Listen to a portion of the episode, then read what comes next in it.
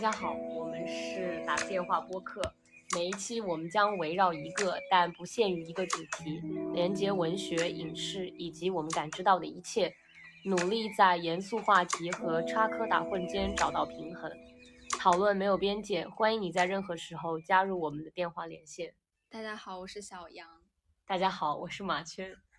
今天我们的主题将围绕。女性之间的连接，包括但不限于友情。我们打算从最近大火的电视剧《流金岁月》开始讲讲。那我们先请马倩来给我们介绍一下最近她看了一点点《流金岁月》，来讲一讲这两个女孩之间的故事。好，因为这本书它本身是一书的小说改编的，然后起码在书里。朱锁锁和蒋南孙的友情线是为主线的，就他们两个人是非常好的朋友，他们在一生当中都互相扶持，然后走过了人生很多阶段，无论外界的因素怎么样变动或者是变迁，他们两个之间至少在彼此的这样一个世界里是非常非常稳定的关系。啊，我之所以想用《流金岁月》来开头。也是因为我看到弹幕有一些关于这部剧的讨论，其中我有两个印象非常深刻的地方。第一个是关于，啊，有一个弹幕说，了朱锁锁和蒋南孙的友情是非常非常理想化的，他觉得在生活中这样的感情是没有的。但我通过我的经亲身经历来看，因为我自己的妈妈她是有。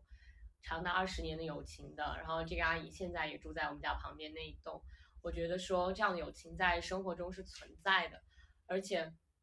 因为是影视作品、文学作品，它不可能把两个女性之间的友情非常细碎的掰给你看，就是包括其中的那样一些，比如说羡慕啊、嫉妒啊、小心眼啊，种种此类，它就是，但是就是这样一种。稳定的关系，它是一定在生活中存在的。我不认为它是一个非常理想化的关系，但当然它是非常难得的。就是说，这样长久，然后又互相扶持，没有猜忌的关系。但如果说要去问我妈妈说你如何维系长达二十年的友谊，她也说不出一个所以然。但是我觉得这种感情就和。一句非常俗套的话，爱情一样，就是说你当你遇到这个人，或者当你拥有了这段感情，你一定是知道你自己拥有了这样的感情的。如果你觉得你没有遇到，那不代表没有。所以我觉得说，他们俩友情是非常理想化，但是又非常真实的感情。第二个让我印象深刻的点是，有人说啊，朱锁锁和蒋南孙这样的感情是因为他们各自的原生家庭不幸福。才造成了他们能够如此长久的成为朋友。我觉得我是非常认同这个观点，因为我觉得在任何一段亲密关系里，对方的身上一定是有你所想要拥有的，或者是欣赏的特质的，就是你没有拥有，或者是你无法拥有的东西，无论是情感也好，品质也好，一定是有这样的东西的。包括，呃，我。随便说一个比喻啊，就是像齿轮一样嘛，你要有的人是凸出来的，烧进去，他们两人才能就是很完美的契合在一起。但就是因为我们是不完美的人，所以我们才想要一段看上去或者是努力想要拥有一段完美的关系，当然是不可能的。但是我们可以努力去做嘛，你可以和你愿意一起磨合的人去呈现一个就是你们两个都理想的状态。所以我觉得。蒋南孙和朱锁锁这样的感情，它也是通过不断磨合，包括岁月的沉淀这样出来的。这样友情非常让人羡慕，然后也非常难得，但它一定是存在，就像这个世界上任何美好的事情一样。比较在荧幕上很完美的友情关系。另一个比较有名的例子，可能 可能是《老友记》里面的他们三个女孩子的感情，包括《老友记》里面 Chandler 和 Joey 的他们的感情也是。也是男生里面的那种友情的模范关系。很多人会觉得说，电视剧里面给我们描绘了一个很美好的愿景，可能是我们每个人都很想要达到的状态。但是我们现实中，却觉得能够找到这么一个人来跟自己一起经营一段很长时间的关系，或者说去维持这个关系，是一件不是那么容易的事情。尤其是对于因为我们现在年纪可能还小，也并没有什么所谓的特别长时间朋友，然后也会觉得现在人际关系可能也是困扰很多年轻人我们的问题吧。但是像刚刚马倩 提到的，他的妈妈的他的很好的朋友有二十年的关系，嗯，其实也让我想到，嗯，我身边我妈妈也是有那种大家玩的很好的，从初中一起一个地方，然后后来慢慢的虽然中间会有失去联系，或者是说嗯没有那么紧密的时候，但是可能最近的嗯起码是五六年，我都能感受到他们二十多年的友情依然是存在的。当我在外地没有那么多在我妈妈身边的时候，我就能感觉到她每周可能都会和她的朋友们一起出去玩啊，然后他们也会每年都会定期的想要一起出去旅游。我觉得这也是也是我能感受到的一个所谓的那种友情的榜样，就是会让我相信这种事情其实是存在的，只不过你是需要慢慢等着时间去检验或者说筛选掉一些人，然后你慢慢会知道哪些。可能到年纪更大的时候，会心里会更明白，你心里好的一段友情是对你有什么样的影响，然后你也会更加的珍惜你身边的朋友。其实我有点好奇的是，因为我没有看过《流金所以》，但是我想问一下，有没有一些剧里面的细节让你感觉到他们两个女孩子的关系是是有点复杂，但是又是特别坚不可摧的？我印象中非常深刻的两个点啊。第一个是，虽然我觉得这件事情让我觉得非常的理想化，但是因为是在剧中啊，我们就在剧中的语境下进行讨论。嗯，第一个点是蒋南孙他们家破产了，因为蒋南孙本身是家境非常富裕的，但他们家破产了，因为他爸爸炒股失败了。然后呢，朱锁锁其实是一个不那么富裕，她就是自己通过自己打工赚钱的那样一个女孩。但是她为了蒋南孙他们家，因为他们家破产了嘛，所以房子也要被收走、被抵押，所以他相当于蒋南孙他们一家人没有地方住。然后朱锁锁他拿到的第一笔工资，他本来是打算拿这笔工资去租一个自己的房子，因为朱锁锁在这部剧里是一个非常缺乏安全感，然后需要一个自己的家和房子的这样一个人设，所以他当时准备拿那第一笔钱。去租他自己的房子的时候，他接到蒋南孙的电话，说他们没有地方住了。然后蒋南孙那个男朋友又不让他们住，所以他就没地方住了。然后朱锁锁他就当下就决定，立刻我要租一个更大的房子，让蒋南孙他们家搬进来。然后蒋南孙他们一家人就住到了朱锁锁的家里，租的家里。我觉得这个点让我非常的感动。第一，也是因为这是编剧。造成的这样一个有戏剧冲突的点，当然会让观众记住，因为他就是有意而为之嘛。但是其实我觉得，这当下这样一种为了朋友两肋插刀，然后就是甚至于牺牲自己的一部分想法的这样一种做法，让我觉得他们的关系是非常坚不可摧的。而且虽然是过于理想化，我觉得 这部剧都非常的悬浮，在很多设定上，但是这种感情，当你看到的时候，你还是会被打动。然后你也要不得不承认，你是非常羡慕这样的友情。当我看到的时候，我会觉得说，我以后可不可以成为一个给我的朋友，就是让他们在落难的时候，我可以毫不犹豫的帮助他们，然后包括金钱上、精神上这样一个朋友。第二个点是朱锁锁怀孕，朱锁锁的男朋友也没有在，就是这部剧里的男性角色都让我就是非常想要吐槽，但就是男的嘛，就这样，就是。好，有一点啊啊啊，打住。好，就是朱锁锁怀孕的时候是蒋南孙在她身边，然后蒋南孙是一个非常，因为他从小家境非常良好，所以他是一个非常有教养，然后非常冷静的一个这样女性角色。但是朱锁锁怀孕的时候，朱锁锁的情敌突然冲进来啊，开始大喊大喊大叫，然后这个时候蒋南孙他就开始发很大脾气，他就让那个女的滚出去，然后说你再不出去我就要怎么怎么样，然后就开始丢丢枕头、搬桌、砸桌子。因为他不想让那个人打扰朱锁锁休息嘛，所以其实蒋南孙在这部剧里发这么大的脾气是为了他的朋友，而不是为了他自己。但他其实本身是一个非常冷静、非常自持的这样一个人。所以我觉得这两个点都让我印象很深刻。可是我刚刚在讲这两个点的时候，我做了一个反思，我发现打动我的都是你牺牲了自己的一部分，然后去成全了你的朋友，不对，就是去帮助你的朋友。我不知道这是正确的还是怎么样，但是我觉得很多时候这种感情它就是一种，因为人都是自私的嘛，大家都知道。但是当有这么一个人，你愿意为了他牺牲自己的一部分感情也好，利益也好的时候，我还是会被这种感情打动。虽然我觉得就是我是那种。主张以自己为重的那种人，但是当我看到这样感情的时候，我还是非常的被打动，觉得非常的美好，然后非常，虽然它真的很悬浮整个剧情，但是还是会让我觉得说，呀，我就是想非常的喜欢，对，很吃这一套，我就是非常吃这一套，对，特别是当男的和女的进行男性角色和女性角色进行鲜明的对比的时候，你会鲜明的感受到这样的感情是多么的坚不可摧，嗯。那有什么细节上你感觉到有的女性之间那种感情的复杂性吗？其实，在这部剧里，因为我看的不是那么的细嘛，所以没有什么，嗯，没有太多。而且这部剧里面的友情，它主要就是走的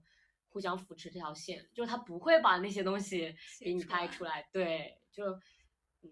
我说的复杂性，只是就是我们当大家自己的友情，就是当你落到落到生活中去相处的时候，它一定会有一些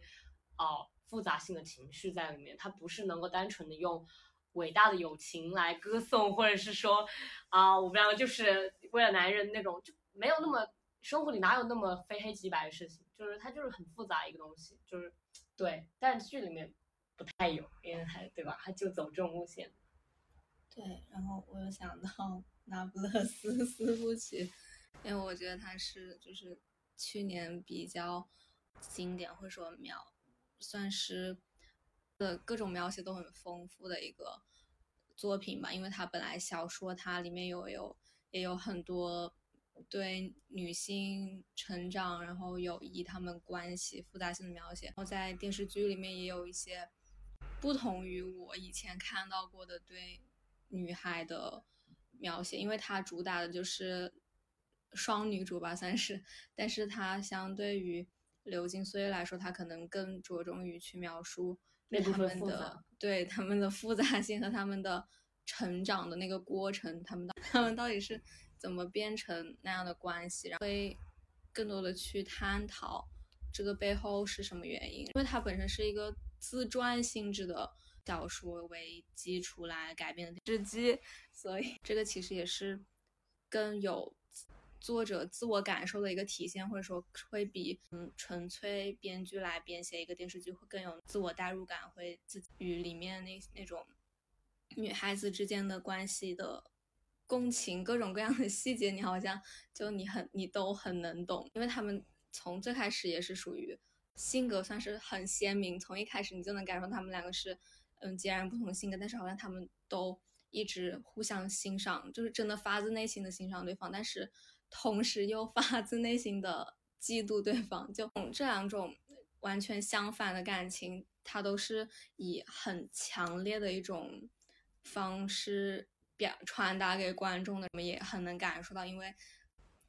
我们作为女孩子，我们从小到大，当你看到那两个女孩她们之间关系，你可能会联想到，也许你生命中的那个莱农，或者是你生命中的那个莉拉，莉拉，对吧？不同阶段可能会有不一样的对象。两个人从小时候越长越大，他们两个人那种感觉会越来越细腻，然后他们对彼此的了解也会越来越深，同时他们可能也会更加。不理解对方做的一些选择，然后他们的人生可能就完全的，可能也是因为他们当下的那个社会环境，他们人生会走向两种截然不同的道路，或者是说两个人就阴差阳错的失去了联系。但是他，但是从整个四部曲来看，身为主人公能有一段这样的友情，然后这种形式能把它记录下来，也让我们大家都看到这种。女性之间有的复杂性，我觉得是一件就是很有意义的事情。很多时候，作为一个普通人是不能很好的把心里的感受全部描绘出来，或者是说，嗯，表达出来。你，但是你能通过看一些书，就是能很好的表达自己，同时又能很好的展现情感，这样子，嗯结合在一起，你能从里面发现一些新的东西，或者说你你在里面能找到你自己。这类题材就是对女性友谊关注也是越来越多，但是其实还是很少部分的产业，这还是一个国外的一个很很棒的一个例子。但是好像在国内就除了七月与安生以外，没有一个让我能觉得能在心里和他相比的一个例子。我觉得拿七月与安生和那不勒斯来比，就是给七月与安生抬太大的咖了。对吧？就是七月与安生，就是他其实打着友情的幌子，最后还是因为男人。编剧的脑子让我无法理解，为什么就是友情最后一定要落在男人身上？就是不管他们两个人怎么样，就落在男人上，我觉得非常的匪夷所思哈。因为生活中不是这样哈。对，生活中真的很少。很少因为男人就是 what，就是这种感觉。然后你刚刚讲的，我就你边讲我就边有很多的思考。包括你刚刚提到说，我们现在其实有很少，虽然比以前是多了一些，但其实女性向的，包括女性友情向的这样一种，呃，作品它是很少的。这让我想到了我今天早上刚听到的，然后马上下单的一本书，叫做《如何抑制女性写作》。这本书就是我另外一个播客，我当时听了之后，我觉得非常的有感触。包括像你刚刚也提到说，我们现在缺乏很多就是女性向的这种编剧也好，文学作品也好，又让我想到了说那本书里有提到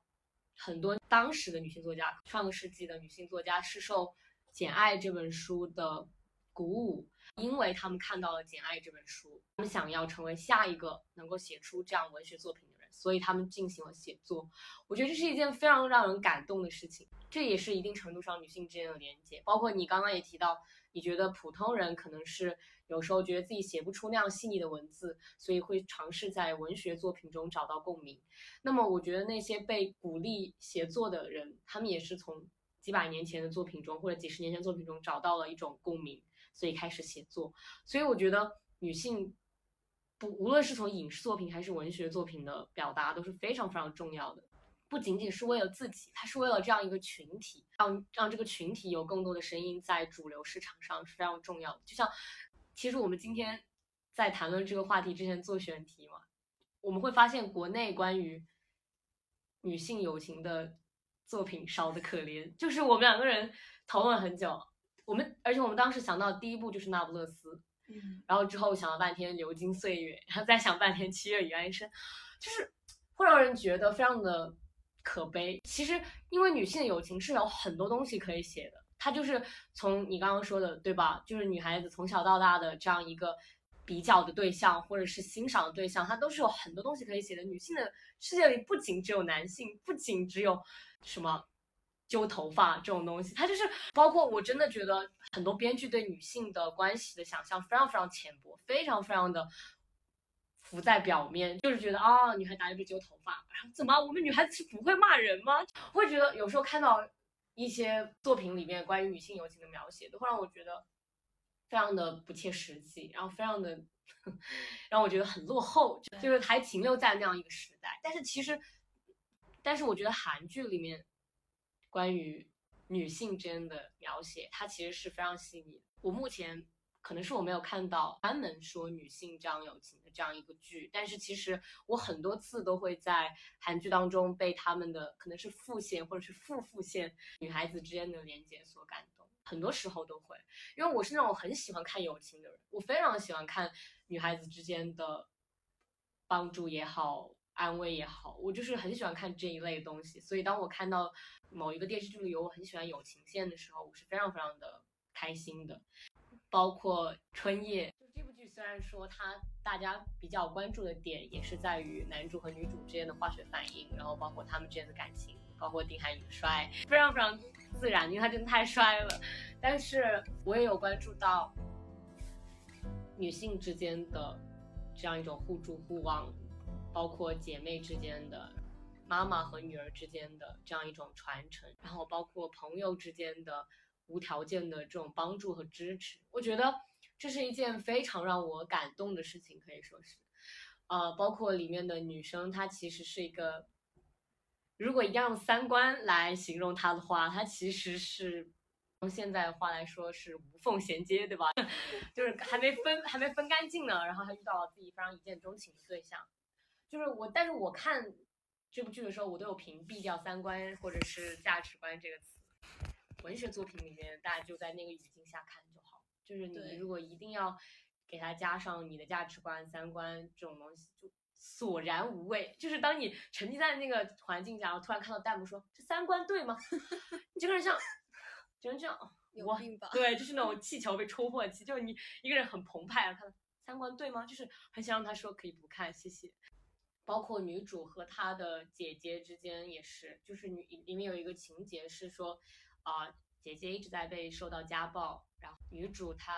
跟姐姐袒露心迹，说我爱上了一个有孩子的男人，但是我会对他的小孩像对自己的孩子那样好。然后她姐姐哭嘛，但她说她不是因为。难受或者怎么样，她就是觉得愧疚，因为她当时是想要打掉自己的孩子，因为她觉得她的老公不配成为一个父亲，所以她想要打掉自己的孩子。但女女就是女主角这番话，从某一种程度上促进她留下那个孩子。包括当应该就是女主的妈妈，女主的姐姐的妈妈是跟她是一个妈妈。好，不好意思，就是女主的妈妈知道她的女儿被家暴，就她的大女儿被家暴之后，她整个人的反应也是揪心，然后。恨自己为什么没有早发现，觉得是自己的错，把女儿推到这样一个境地。韩国的老演员的演技非常的打动人。当他开始哭的时候，我觉得我自己跟着他开始哭。我会觉得说，韩国就是我们都知道是一个非常男权主义，东亚三国都差不多了，非常男权主义，然后非常男性凝视这样一个社会。但在这样一个情况下，女性之间非常的互相理解，可能就是因为在这样的环境下，女性之间更能够互相理解。可以理解说，你作为女性在这个社会上受到的压迫，受到的来自男权社会的这样一种对你隐形的压迫也好，我觉得非常的可怜，然后非常的同情，然后又非常的感动。我会觉得说，就像黑夜里的光一样，就是女孩子之间的帮助，非常的非常的打动我。虽然它只是一条负的负到不能再负的线，但是还是让我觉得有被打动。这也让我想到，同一个导演拍的《经常请吃饭的漂亮姐姐》。我为什么联想到这部剧？是因为这里面也有一个富到不能再富的副线，也就是女主和她的闺蜜。当我看的时候，我没有感觉到说，哦，这个是一个专门对女性友谊的一个很细腻，同时也很很真实的一个刻画，就没有像。国产 电视剧里面一些很 drama，但是当我后来回想到剧里面的这样一对感情，我也会觉得不经意间让你感觉到两个人很亲密。这个男主也是闺蜜的弟弟，也给整个剧的前半部分有一种很刺激的感觉。女主很害怕她失去她朋友，在那个时候我也能感受到这个朋友对她来说是真的真的很重要。他们真的就是内心已经把对方当做家人，他们也会有一些很微小的场景，比如说一起去吃饭啊，然后一起打电话聊天，这都是一些特别特别细的东西。但是当他一点点的穿插在这个剧里面的时候，我也会感觉到很温暖，就好像那个春夜里面也有那样的描写。女主其实是因为去她朋友家吃饭，所以才。碰到这个男主，然后才有接下来一系列事的发生。我也对能跟朋友经常的见面、聊天、吃饭，在家里这些活动，我也是感到很羡慕。我也很希望有那样的友情。我觉得我们刚刚谈论的所有的女性之间的友情，好像都是从很小的时候开始，包括学生时代或者是更小的时候开始的友情。大家说到啊，你们做了十几年的朋友或者二十年朋友，说都第一反应会说啊，时间好长，真的很羡慕。我觉得这份羡慕可能除了时间的长度以外，因为人就活这么几十年嘛。但是当你有这样一份感情，它不管是什么，更何况还是友情的时候，它就是会持续这么长，真的非常的让人觉得难得，然后又很珍惜这一份。纯粹吧，就是它不仅仅是因为你们是在学生时代，当你们还没有步入社会这个复杂的体系下，然后你们的感情就是这样了。你们是在学生时代，就是那样一个非常嗯无需烦恼一些生活上琐事的时代。然后，但是当你们步入社会之后，当这个社会给你们附加一些别的想法的时候，你们还是可以成为那样亲密无间的朋友。我觉得这是一件非常纯粹，然后非常难得的事情。其实友情它，我觉得在一定程度上就是因为它的纯粹，所以加固了它的坚固。因为像爱情，它其实是有一部分道德责任感在里面，就是比如说。对吧？如果你跟他谈恋爱，然后你又跟另外一个人怎么样，他其实是会受到道德谴责，就是就是不对的事情。然后包括你们如果要分手，你也要处理的妥帖，就是不要那么，就是大家作为成年人都不太希望自己的分手很抓嘛，对吧？就是希望那种安静的、冷静的分开就好了。但是包括亲情这种就不用说了嘛，它是有血缘关系在。但友情它就是一个你们两个人，两个完全陌生的人，然后因为某件事情连接在一起，然后你们也可以因为任何一件小事情分开。不会有人谴责你的，对吧？就是不会有人说啊，你怎么可以跟他不做朋友了？这样，但是，所以我觉得就是因为这个原因，他其实不受任何外界的因素的捆绑。你们两个之所以成为朋友，纯粹是因为你们互相欣赏、互相尊重、互相保扶持，成为朋友。就是这是一个非常纯粹的事情。我觉得，甚至夸，就是如果把它拔高一点，我觉得在这样一个每件事情都很复杂的时候，我觉得友情就是一件非常简单、非常纯粹的东西。就是可能你们的人生会因为你们相处时间越久，会有越来越多的连接也好，交织在一起也好。但其实友情就是一个一句话就可以结束，一句话就可以开始的东西。就是任何一个关系都不是这样的，就任何别的关系，任何别的社会关系都不是这样的。所以我觉得友情这种东西才珍贵。就是对，就是我还是觉得人类可以拥有友情这样的东西，非常的让我。感谢友情，就是很多，我真的在很多时候感谢友情，就是在我自己生活里，就是我是那种非常，嗯，需要友情的人，可以说，就是我觉得我是一个，对，就对友情的需求非常高的人，包括我觉得我也是一个对感情，就在友情这方面的感情要求要求很高的人，就是因为我是那种会非常重视友情、重视朋友，所以我也需要我的朋友非常重视我和我们这段友情，所以。对我来讲，就是时常感谢这种东西，就是因为很多时候其实有些东西你没有办法去跟父母讲的很详细，就是说不是说不愿意跟他们说，但是就是比如说你在外地或者你在学校里，有些事情你如果跟爸爸妈妈说，你要来龙去脉的说，就是你要从头开始讲到尾，可能不知道讲多久。但你跟朋友有时候就是你跟他说一件事情，可以马上就嗯，我懂了。就我我我在很多这种时候，我都会觉得啊，友情真好。就是你跟他说一件事情，你只要说前半句，嗯，我懂了，就是非常的让我觉得有一种心有灵犀一点通，就是这种感觉非常的好。我就很沉溺于这种感觉，就是所以我觉得朋友就是对讲了这么多，就还是感谢友情哈。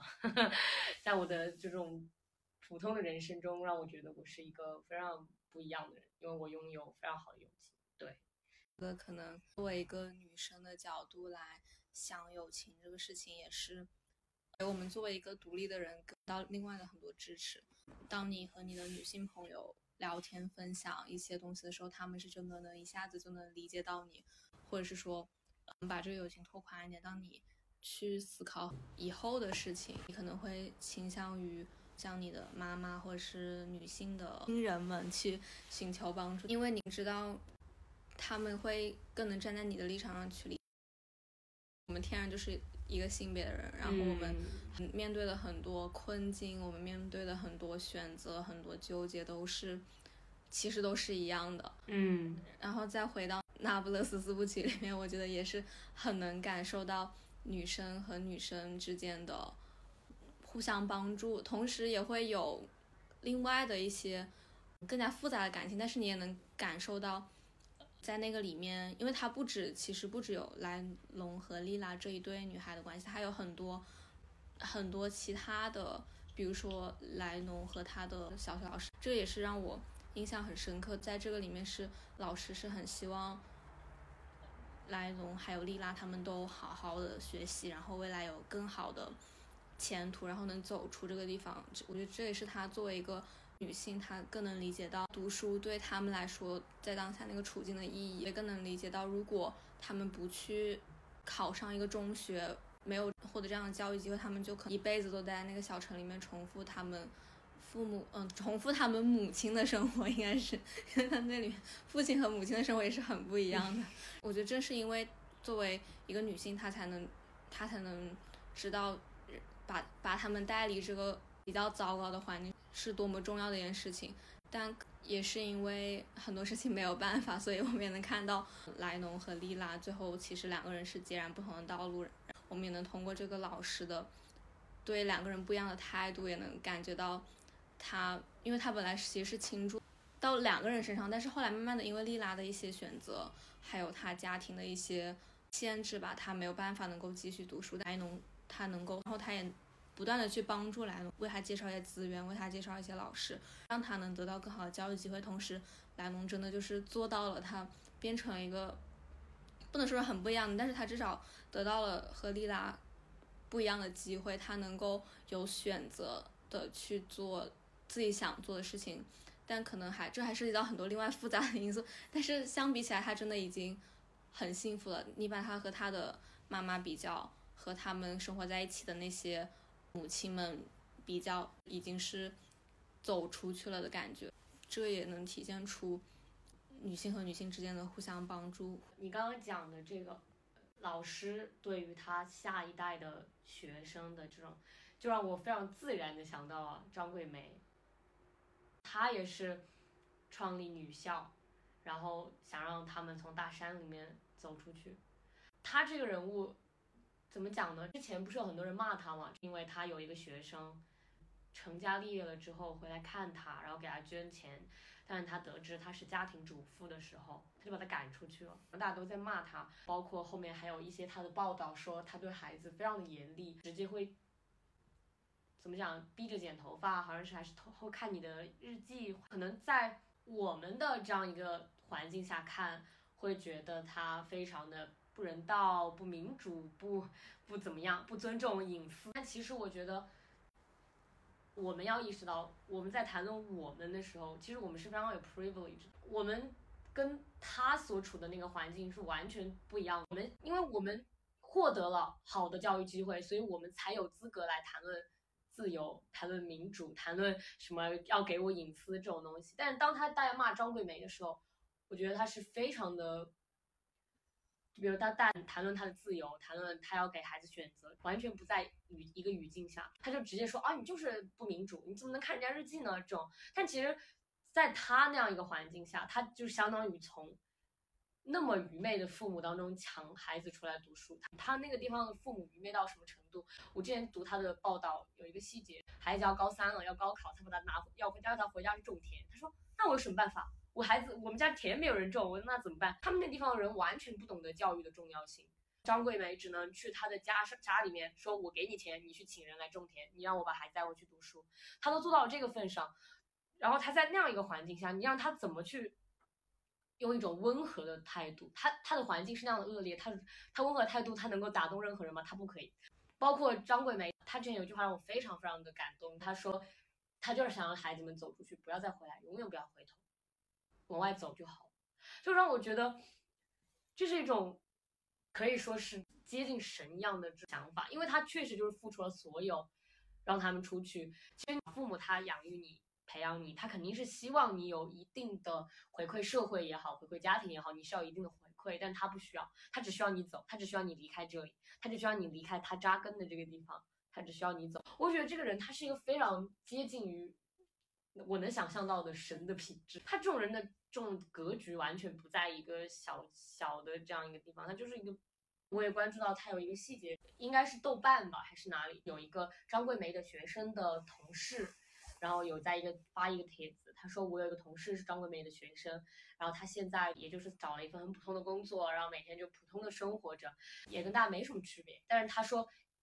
你不懂，就你们这种普通的生活对于我来讲是多么大奢望，是多么大的幸福。包括之前人物出的那篇张桂梅的深度报道也是，张桂梅说，如果不是我，他们十年前就嫁人了，十年前就生了不知道多少个小孩，就是为种种田，就他们一辈子。我觉得说，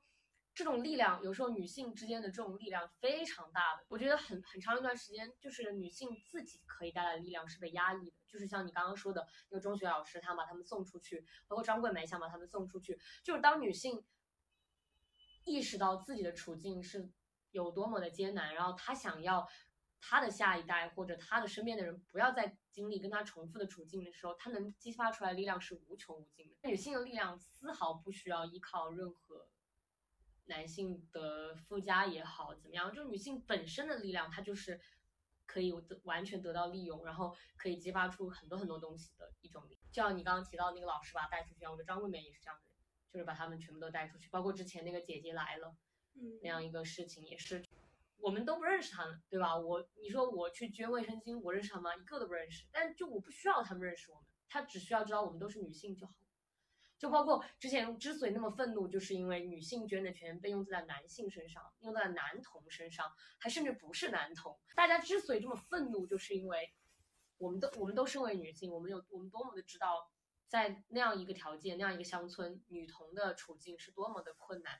我们想要尽我们的力量，我们可能自己也不是什么大富大贵，我们想要尽我们自己力量去帮助他们，但被用在了已经比女性的处境好太多的男性身上，会觉得说啊，大家可能会说啊，都是扶贫嘛，对吧？你为什么不能给男生呢？因为男性已经获得了太多的特权了，我们只是想尽我们的力量给女孩子一些她们本来就应该获得的东西，然后你还要抢走，所以大家才会那么愤怒。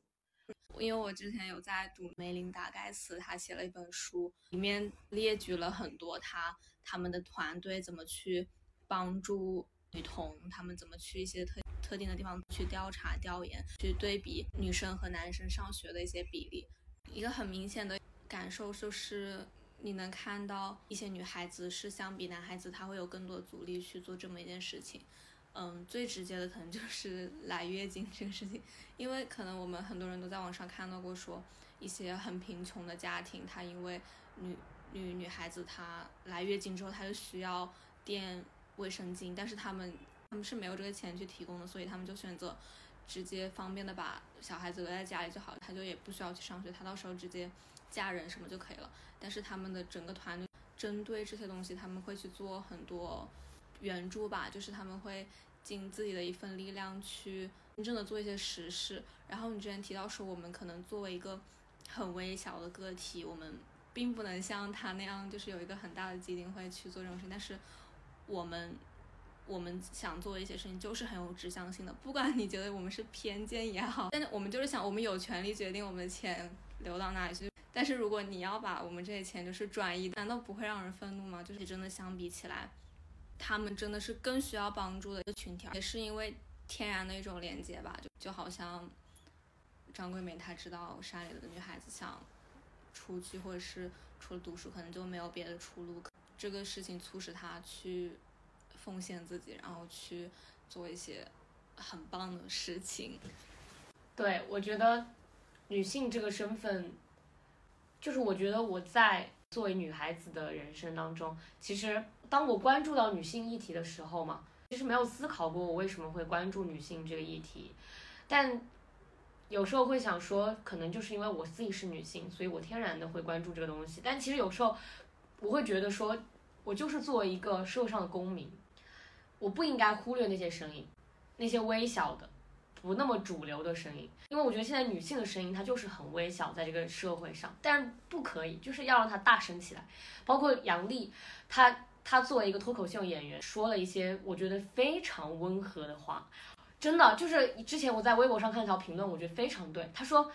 那些觉得杨笠非常尖锐的男性，就是没有看到过女性在自己的私底下是如何评价你们男性的。对不对？就是女杨笠说了什么吗？就是一句这种非常温和的话，我让我觉得非常的匪夷所思。男性这一辈子是要有听过多少的批评，他们才能够如此的敏感和玻璃心？我觉得任何一个女性听到这句话都会觉得，包括其实在这之前，脱口秀它的文化，包括我们的小品，包括我们的相声，它其实就是很多时候贬低弱势群体。包括之前春晚，我不记得是哪一年的瘸拐。就是也是在嘲笑残疾人，他其实他有时候他就是他这个脱口秀或者是相声的文化，他就是嘲笑有缺陷的人或者是边缘性的人，他就是让大家以讽刺为乐。我觉得说讽刺这件事情，他你要说他有错吧，他也没有；你要说他对吧，他也没有对到哪里去。如果一定要以政治正确来评判的话，讽刺这件事情，因为男性一直都是主流，男性一直都他无论从哪个方面来讲，他都不会被讽刺，也不会被嘲笑，也不会被用来取乐，所以他们才如此的敏感。但是我觉得这是要更加的大声的来告诉他们，不，你们也是可以被取乐的，你们是可以被调侃的。我之前看到一句非常好笑的话，说你们用卫生巾，呃，要国家给你们免税，那我还要抽烟呢，我还有烟瘾呢。就当我看这句话的时候，我在想，男性真的跟我们是一个生物吗？就是我在想，发出这句话的人，他他的脑子就是，我真的很多时候都在想，问男的脑子到底想什么？除了 sex，我我很想问这个问题。虽然我我始终坚信哈，我觉得个体和个体的差异是大于群体之间的，所以我不是要挑起任何性别对立，我只是真的想疑问。所以我觉得说。你包括，嗯，刚刚我们提到的杨笠的脱口秀，他在如此温和的情况下会让男性如此的愤怒，其实就是因为他们长久以来非常主流，太主流了，他们的人生就是一个充满 privilege 的人生，他们就是他们无法接受有任何一丝的这种东西来调侃他们，他们会觉得只有他们的感受是感受，他们的感受是标准，啊，女性的女性的感受就。不值一提，就是你你你啊，就是啊，我们可以调侃你啊，我们可以调侃你什么什么坦克啊这种东西，那那你当然要受着啊。那我们被调侃普通人自信，那我们当然生气了。他们给我一种这种非常非常自然的自以为是，就是觉得我天生就是这样，我天生就自以为是，然后我以此为傲，我我丝毫不会反省。我觉得我们应该鼓励更多的杨笠，甚至更多的黄安丽。你说黄杨丽要是在中国来说脱口秀，她不会被骂到就是啊，全家都会被骂一遍吧？我觉得，就是大家就可能就是那种听杨笠的脱口秀都会跳脚，比如说池子，池子真的太 无法让人吐槽。她，你知道她最后最近还出了一个回应，嗯，想要自己是个河南的河南的黑黑人女性，她会觉得说啊，女性。是因为吃了性别红利，所以，比如杨笠就是因为喜欢讲性别议题，所以才火的。你也去吃啊？对啊，你也吃嘛，对不对？你这么，你既然就是这么嫉妒人家，那你也吃嘛，你也来说一说嘛，对不对？让我觉得很莫名其妙。他他还要说，他以为自己很幽默，他真的就是以为自己很幽默，说自己是河南的黑人女性。但其实我想说的就是，实际上真正的河南黑人女性，她是没有资格来讲 comedy 的。哎，我其实有一个疑问，从我第一次听到这个河南黑人女性，这个，所以这个人是中国的吗？但是为什么会有黑人？就是他可能就是想 讲政治正确的东西吧，就是当他可能就是想要表达，因为河南人不是被黑的很惨吗？黑人也是没有那么有话语权，然后河南女性也是，就是女性对吧？女性，然后他就觉得。好像我自己是这样一个人，我在这个脱口秀的地方，我讲什么都有人笑，然后我讲什么别人都会觉得我讲的对，然后我一我一我一讲的没那么好笑，大家就会觉得啊，反正我讲的很政治正确，大家都会笑，就让我觉得他真的很搞笑，就是他完全没有把，就像我刚刚说的，其实一个真正的河南人他是不会来讲脱口秀，他是不不被允许发声的，就是所以我觉得池子这个人很好笑。他就好笑，我觉得他这个人很有意思，就是不是他脱口秀，我就是觉得嘲笑他，就这个意思。他反正他听不到，对吧？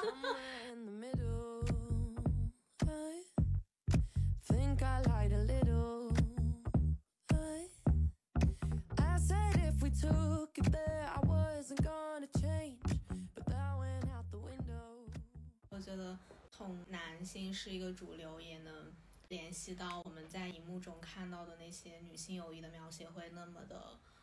可怜，也很失真。在这个行业里面，可能可能大多数都是男人的视角来写这么一件事情，自然而然就不会写出很贴近生活，然后很真实、很很细腻的那种感觉。我又我刚刚突然又想到了伦敦生活，然后因为我觉得它也是一个很很明显，就是一个。作为一个女编剧，她以自己的视角来写出自己的故事，也是一个很有意思的一个作品。因为我们其实平时大多数时候看到的，就是我会默认这个是，我只会就是我只我可能只会在看到这种像《那不勒斯四部曲》或者是像《伦敦生活》，我看了之后，我能很明显感觉到它是以女生的视角为中心来描写这个事情，我才会。想我我才会心里告诉自己说，哦，这个应该是女编剧或者说女导演她拍出这样一个东西，她做出一个这个东西。但是平时我们看到那些，嗯，东西我就会，我可能也不会去想。但是我现在回想起来，我就会自然觉得这个是一个男的做的，就是这个主导权还是在男的身上。就比如说这个流金岁月，是叫流金岁月吗？他为什么是悬在空中的一个很理想状态？我觉得也可能是因为他背后的团队，虽然相比于中国的其他的一些作品已经算不错的了，但是如果你把它和《老友记》里面的那些很那个三个女孩之间的各种小细节、各种情景设置相比较，你还是会觉得，嗯，差太远。嗯，我以前有看过一个《老友记》的，算是幕后纪录片吧，因为它也是以。真人他们在慢慢的发展出这个几个角色，主创团队是三个，然后里面就有一个女性，其中有一个很深刻的点，Monica 她把自己本来想好的小孩的名字给给到那个 Rachel，这个当我看的时候是一种，我觉得是一种很自然而然发生的一个故事，不像是你之前有说到流金岁月，它就是很。戏剧化，它就是很冲突的就发生了。但是在那个老友记里面，我这个真的就是很很自然，但是给你带来的触动又是真的很大，你就会在那个时候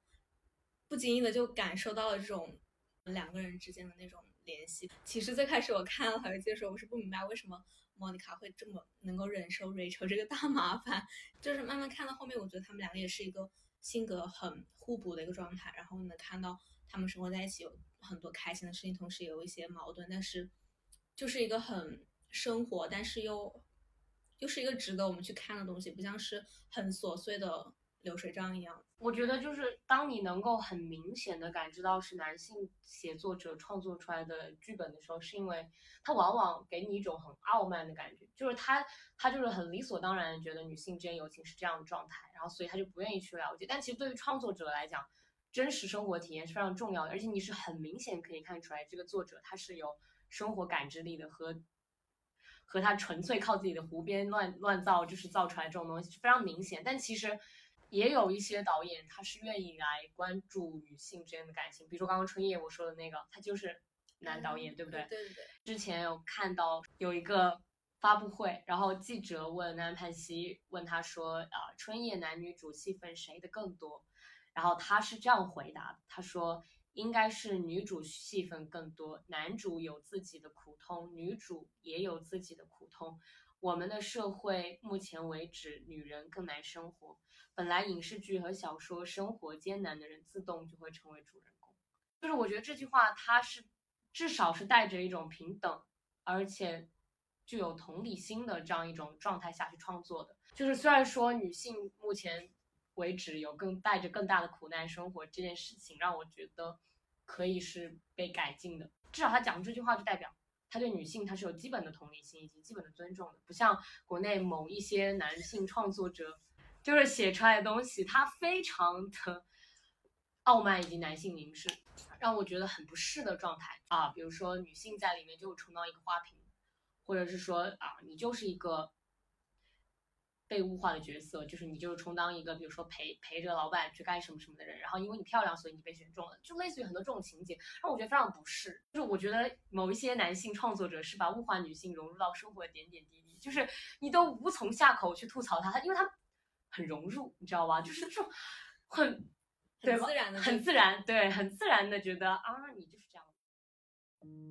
以上就是我们这一期节目的全部内容。喜欢的话，请订阅我们的节目，也可以关注我们的公众号，打个电话聊聊，也可以同时在小宇宙、喜马拉雅这两个平台搜索。谢谢大家，我们下期再见。